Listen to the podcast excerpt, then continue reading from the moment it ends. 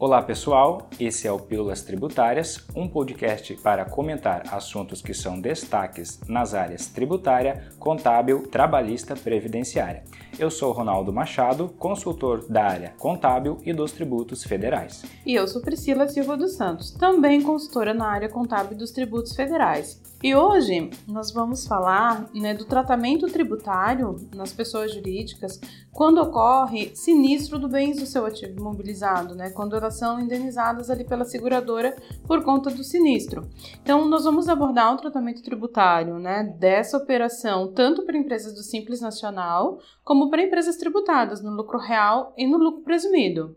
Pois é, Priscila, provavelmente muitos contadores já se depararam né, com essa situação ocorrendo com algum dos seus clientes. O que é bem comum dependendo da atividade que esses clientes desempenham né, e da presença de bens em seu ativo imobilizado. Né? Então, para iniciar, a gente vai começar explicando o que é um sinistro de bem do ativo imobilizado, né, Priscila? Que nada mais é do que qualquer evento em que o bem segurado da pessoa jurídica ele sofra ali algum dano, algum acidente, né? Uh, furto ou prejuízo material, resultando a perda desse bem segurado para essa pessoa jurídica. Uh, essa definição, Priscila, ela é dada pela Superintendência de Seguros Privados, a SUSEP visto que na legislação não tem uma previsão, uma definição expressa disso. Então, uma vez ocorrido, né, uma dessas situações previstas ali, como acidentes, furto, prejuízo, enfim, né, material, o sinistro ele pode ser tanto parcial ou pode ser total. Então, um sinistro parcial, como o nome diz, ele é aquele né, que o bem ele sofre uma espécie de, de dano que podem ser reparados ali com um custo menos significativo, né? Então, assim, ele é só parte do bem que foi danificado, né? Perfeito. E aí tem também o sinistro total, né, Ronaldo? Como é que ele funciona? Então, o sinistro total, os casos de sinistro total, ocorrem quando há a destruição total desse bem segurado. Então, dessa forma, o perito avaliador ele vai determinar se houve de fato essa perda total. Isso vai significar para a pessoa jurídica né, uma não, uma não, a não possibilidade dela estar tá utilizando esse bem novamente, significando ali, consequentemente, a baixa desse bem do seu ativo imobilizado. Ocorrendo alguma dessas situações previstas, Priscila, seja por sinistro total ou sinistro parcial, né, a pessoa jurídica que tem esse bem segurado, ela vai receber uma indenização né, da seguradora motivada por esse sinistro. E nessa indenização recebida, pode ser que haja o ganho de capital, né, Priscila, pelo valor montante indenizado. Quando esse valor da indenização ela é superior ao valor contábil do bem, pode ser que ocorra ali então o ganho de capital nessas situações. Assim, uma vez que essa indenização ela é recebida e o valor ele tenha sido maior do que o valor contábil desse bem, né, o custo de aquisição desse bem menos a depreciação acumulada, a diferença positiva ela vai ser tratada como outras receitas. Então, para cada regime tributário vai ter um tratamento diferente dessa receita recebida. Exatamente, bem lembrado, né? Que para cada regime tributário tu tem que observar, né, o específico para aquele regime. E até, né, a gente, o Ronaldo estava falando, né, quando eu tenho uma diferença positiva. Se eu tenho uma diferença, né, se eu recebo, né, uma indenização com valor menor, né, em relação ao valor contábil do bem, então, né, essa perda, no caso, né, vão ser considerado ali como perdas, né, como despesas ali, né, junto com a baixa do meu ativo imobilizado. Então, a gente já entendeu como é que vai funcionar, como é que, né, qual o conceito ali de sinistro, como é que ele pode acontecer. Agora vamos ao que interessa, né, Ronaldo? Vamos para tributação. Então, vamos lá. A gente vai começar pelo Simples Nacional. Então, assim, no Simples, tá? O que nós vamos passar é um entendimento, ok? Tá? Porque assim, no Simples Nacional, o entendimento dessa situação do sinistro é que ela é tratada como se fosse uma alienação do ativo imobilizado.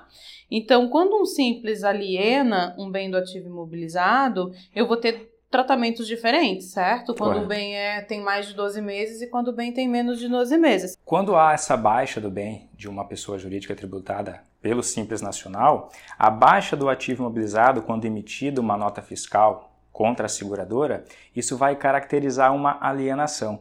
e sobre essa alienação pode ser que haja o ganho de capital. Dessa forma, considerando que o bem sinistrado ele esteja registrado no ativo imobilizado da pessoa jurídica há mais de 12 meses, será apurado o ganho de capital pela diferença positiva percebida pelo sinistro, né? Essa diferença é calculada da seguinte forma, né, Priscila? O valor dessa alienação, ou seja, o valor da indenização recebida, menos o valor contábil desse bem. Essa diferença, quando positiva, é o ganho de capital da operação, onde se entende por valor contábil o custo de aquisição desse bem menos a depreciação sofrida ao longo do tempo, né, que ele esteve presente ali dentro do ativo imobilizado dessa pessoa jurídica. Entendi. Então, só para a gente dar um exemplo, se eu tenho um bem que está lá, eu adquiri por 10 mil e ele já depreciou 6 mil, meu valor contábil é 4 mil. Qualquer Perfeito. coisa acima disso, a gente tem o ganho de capital. Então, sobre este ganho de capital, né, quando for apurado o ganho, ele vai sofrer daí a tributação com as alíquotas previstas na IN 1700 de 2017, lá no artigo 314, que se o ganho for até 5 milhões, a alíquota é 15%. Só que essas alíquotas elas podem variar, chegando, né, vai de 15% até 22,5% ali conforme o valor ali dessa operação. Perfeito. E esse imposto, né, esse IR sobre esse ganho de capital daí para a empresa do Simples, ele é recolhido neste caso fora da guia DAS, é recolhido num DARF separado até o último dia útil né, do mês seguinte ao do oferimento do ganho e o código desse DARF é o 0507. Então eu não tributo neste caso específico dentro do Simples.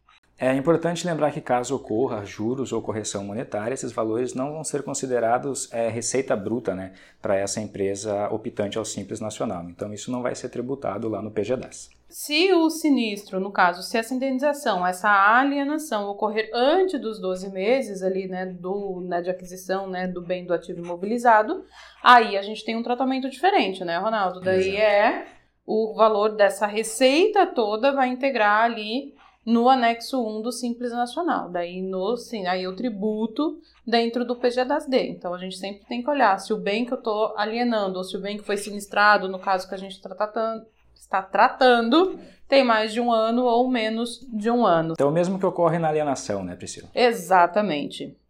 Então, Ronaldo, agora que a gente já explicou como é que funcionaria, né, no Simples Nacional, mudando de regime tributário, né, pro lucro presumido, a gente precisa daí identificar que o, o ganho de capital, ou seja, a diferença positiva resultante do valor ali indenizatório montante, do valor contábil ali do bem, é que ele vai ser tributado. Então, o ganho que eu tive, e aí esse ganho eu adiciono integralmente na base de cálculo do IRPJ e da CSLL ali do trimestre sem presunção. Então, eu vou pegar a receita da minha atividade, aplicar a presunção e esse ganho, essas né, demais receitas, vamos dizer assim, mas daí vai ser só o ganho de capital, só essa diferença positiva, eu vou adicionar nessa minha base de cálculo encontrada. Isso eu faço tanto para o IR quanto para a CSLL. Já em relação à tributação do PIS/PASEP e da COFINS, no regime cumulativo não tem a possibilidade de tributação desses valores, né? Visto que no regime cumulativo eu só vou levar a tributação aquela receita que é oriunda da minha atividade própria, né?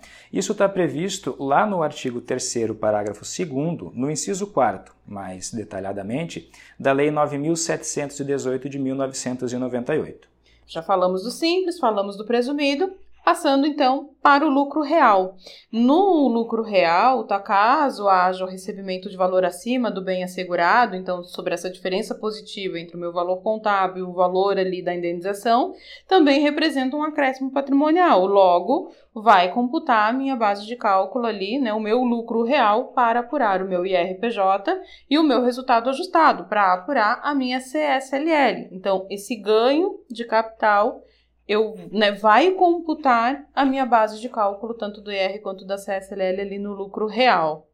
Ah, em relação ao PIS, PASEP e a COFINS, para pessoa jurídica sujeita ao regime não cumulativo dessas contribuições, né, a Receita Federal ela se manifestou através de uma solução de consulta a solução de consulta COSIT número 99003 de 2018, que essa indenização recebida, ela vai compor integralmente a base de cálculo dessas contribuições. Então é um pouco, um pouco diferente não, exatamente diferente do que é o tratamento dado no regime cumulativo. Então o que, que acontece? A indenização recebida, ela vai ser tributada a 1.65 de PIS/PASEP e 7.6 da COFINS. Essa solução de consulta COSIT, a 99.003 de 2018, ela veio para substituir uma antiga solução de consulta, né, Priscila, em que a Receita Federal ela passava um entendimento diferente, que só haveria tributação do PIS e da COFINS sobre esse valor adicional, a diferença entre a indenização recebida e o valor contábil do bem. Então a, a Receita Federal ela acabou corrigindo essa resposta.